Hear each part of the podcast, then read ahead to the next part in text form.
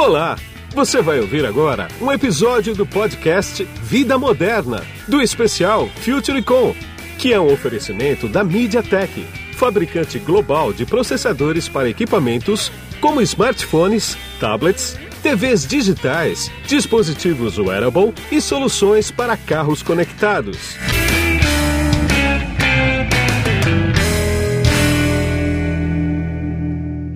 Olá, eu sou Guido Orlando Júnior, diretor de conteúdo do portal Vida Moderna, e nesse podcast eu bati um papo com dois executivos da Comscope e nós conversamos sobre Smart Cities e 5G. Vamos lá. Agora eu vou conversar com duas pessoas, com o Eduardo Redrucci, que ele é gerente regional de vendas da Comscope, e também tem mais um outro cargo que eu vou deixar que ele fale. Eu vou conversar também com a Elaine Martins, que ela é a diretora de negócios de enterprise e também da Conscope para o Brasil. Ô, Eduardo, qual é que é o outro cargo que você tem que eu não falei ainda? Bem, além da, da, da meu rol em, em Comscope, eu sou presidente da Fiber Broadband Association é, para o capítulo da Latinoamérica, é, que é uma organização que tem como membro todas as indústrias ou todas as empresas que têm parte que são parte da indústria da fibra ótica na, na região de Latinoamérica. Ok, e a gente vai bater um papo aqui justamente sobre 5G e o que está intimamente ligado em 5G, que vai impactar muito, é sobre cidades inteligentes, que a Elaine vai falar sobre isso com a gente também. Eduardo, como é que está aqui no Brasil, ou seja, ou na América Latina, não importa, a questão do 5G? A questão do 5G, é, a gente pode falar que o ano 2018 foi o ano de consolidação do 4G. A gente ainda está na etapa de 4G, não? E tem é, nesse mercado os operadores ainda têm muito para crescer. Não obstante isso, é, 5G é um tópico que está bastante por acima do, do, dos uh, operadores é, móveis e eles estão começando a investir, ao menos do momento por momento, por enquanto, em termos de provas do conceito e, e e a viabilização do, do ponto de vista da infraestrutura que vai suportar a 5G no, no futuro. A gente tem uma visibilidade, uma visão da, dos desplegues de 5G a partir do próximo ano. A gente vai começar a assistir algumas uh, comunicações do, do parte das, dos operadores em termos do produto, principalmente aqui em Brasil. Tem como outros early adopters na região México, Colômbia Chile e Argentina são os cinco principais países que vão estar desenvolvendo infraestrutura primeiramente aqui na, na região, mas o prospecto de 5G do ponto de vista massivo, a gente não espera que nada aconteça até 2024, 2025. A gente espera que 2025 seja um ano de, realmente de muita muito despliegue de desenvolvimento de infraestrutura do ponto de vista da rede de acesso para, para 5G. Agora eu vou ver com a Elaine aqui é o seguinte. Eu devia ter começado com você, Elaine, mas acontece que precisa falar de 5G primeiro para depois falar de Smart Cities, né? Não foi nada pensado, não. Elaine, só para 2025, então, que o 5G vai estar tá, uh, realmente disponível, né? O 5G vai ser muito importante para Smart Cities, como eu já comentei. Como que você está vendo esse mercado aqui no Brasil? Mercado de cidades inteligentes, na verdade, as smart cities elas se constroem aos poucos, não se colocam de uma única vez, né?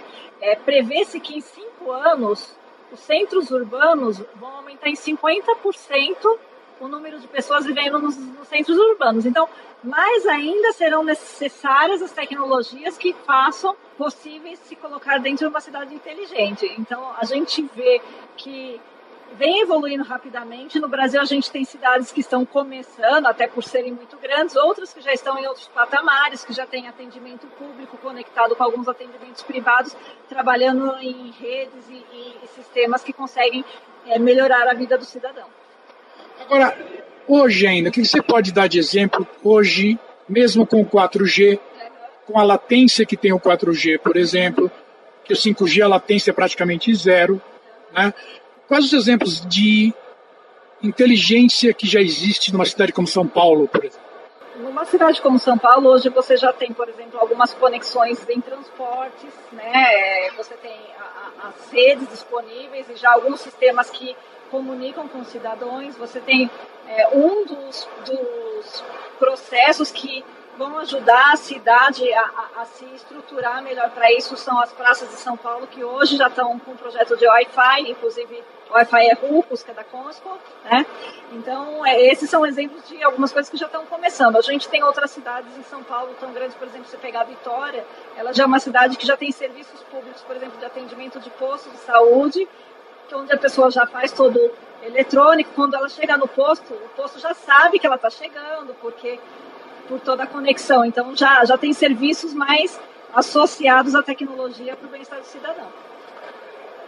Eduardo, o que, que você colocaria de barreira para o 5G ser implantado mais rapidamente? Ah, bem, boa pergunta. Bom, 5G tem alguns aspectos que são fundamentais em termos de desenvolvimento da, da, da infraestrutura. Vamos falar que a primeira coisa tem que ver com alguns aspectos pendentes de estandarização, que ainda estão ha melhorado muito, mas tem algumas coisas ainda que tem que ser tem resueltas. É, alocação e harmonização do espectro é outra outra situação que é, não, não é menor. É, em, em nossa região tem muito para ser ainda.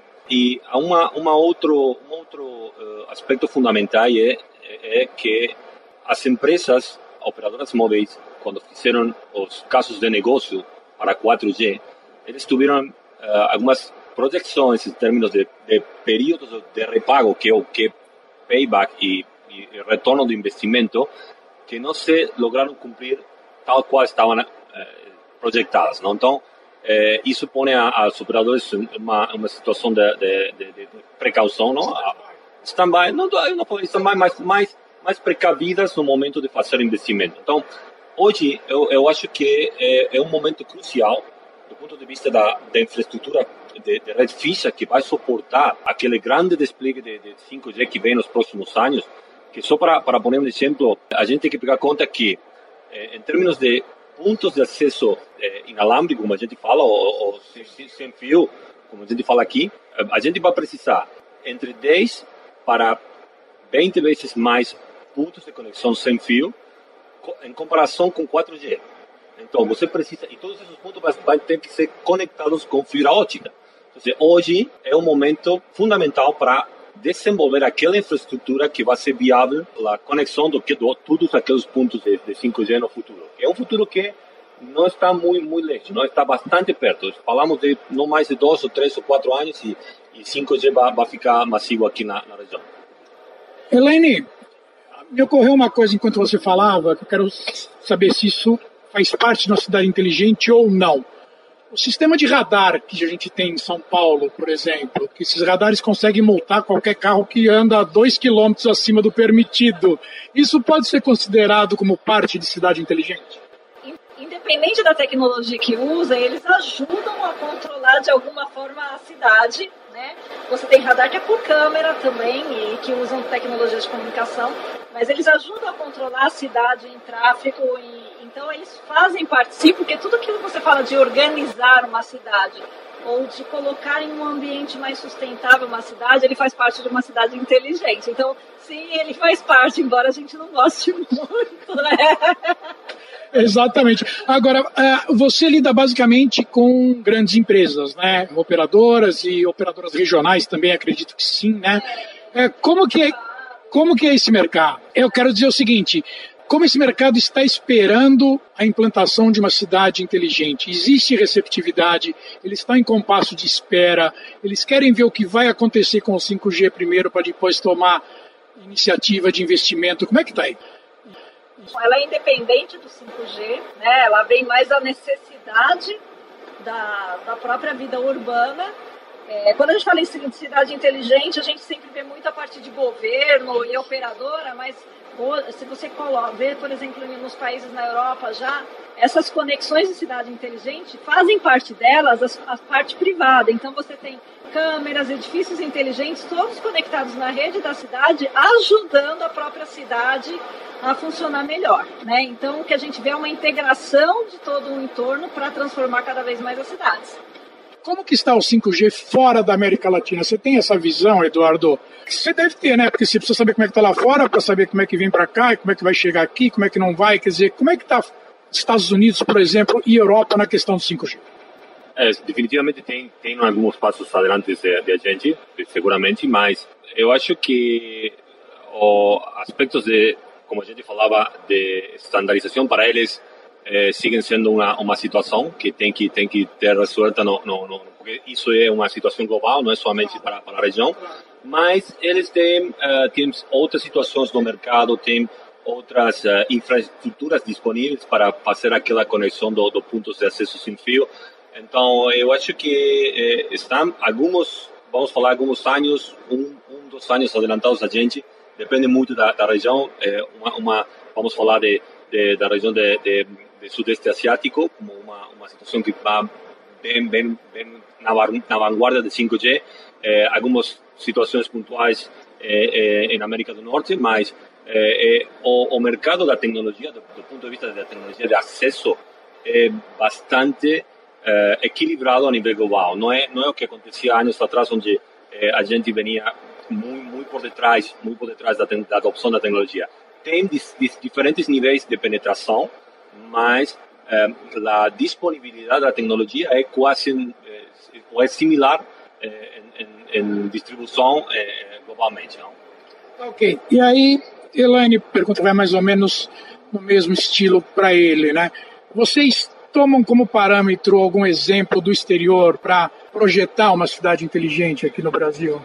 Eu vejo que sempre os cases que são bons, seja daqui ou de outro lugar, eles sempre são utilizados para se trazer algo de novo. Então, se, por exemplo, se em Barcelona alguém está desenvolvendo alguma coisa diferente para a cidade inteligente que chama a atenção, outras cidades vão estar tá copiando. Mas vice-versa, também temos boas mentes criativas no Brasil, inovadoras, e que também estão no processo de desenvolver muitas soluções, principalmente de IoT, relacionado a IoT e aí para cidades inteligentes. O Eduardo me diz uma coisa, como é que está a questão do 5G, mas do ponto de vista de espectro na América Latina? Os leilões já estão ocorrendo, não estão ainda? Como é que está? Uh, sem dúvida que a gente, do ponto de vista regulatório, do ponto de vista da presença do, do governo, tem muito para fazer ainda. Uh, eu falei de cinco principais eh, países na região que estão como, como principais eh, early adopters da, da, tecnologia, estão fazendo seus provas de conceito, eh, procurando por os casos de, primeiros casos de uso da, da tecnologia, esses são Brasil, Argentina, México, Colômbia e Chile. e a gente está olhando, não, aqueles, aqueles países estão olhando muito a frequência da banda de espectro da frequência 3.5 GHz. Eu acho que os primeiros passos na, na região em termos de 5G eh, vão ser feitos nessa nessa banda. E depois, após disso, eh, a ideia é ir para para bandas de, de tipo um, eh, de microwaves, não, de, de tipo milimétricas. Eh, e mas ainda queda para para discutir muito muito nesse aspecto. Elaine, pegando agora a parte prática, né? IoT, por exemplo, em smart cities, é de fundamental importância, né? Sim, a, a IoT hoje já está ocorrendo em smart cities para diversas é, trocas de informações e, e, captura de informações, né? E, e através disso, por exemplo, um, um sensor que está trazendo várias informações pode estar tá indicando para o serviço de segurança uma certa concentração de pessoas que pode estar tá tendo algum problema. Então, é, hoje já é uma realidade, vai ser um, uma coisa que cada vez vai aumentar e vai estar totalmente conectado com o 5G, porque algumas tecnologias a gente realmente vai precisar tomar com uma conexão um pouco mais alavancada. Aí. Agora, para finalizar, onde a Conscope está nesse processo todo, né, de Smart Cities e 5G, inclusive? É, a Conscope trabalha com toda a parte de conectividade, né? Então entramos com desde a parte dos Wi-Fi, da fibra, é, das ante antenas. Acho que o Eduardo consegue ajudar um pouquinho mais na parte do 5G, né? Toda a tecnologia que é um, um alavancador de 5G em cidades inteligentes, a gente oferece produtos para isso. Eduardo, já que ela falou que você pode ajudar um pouquinho, ah, onde que a coisa é crítica, por exemplo, que a Conscope resolve?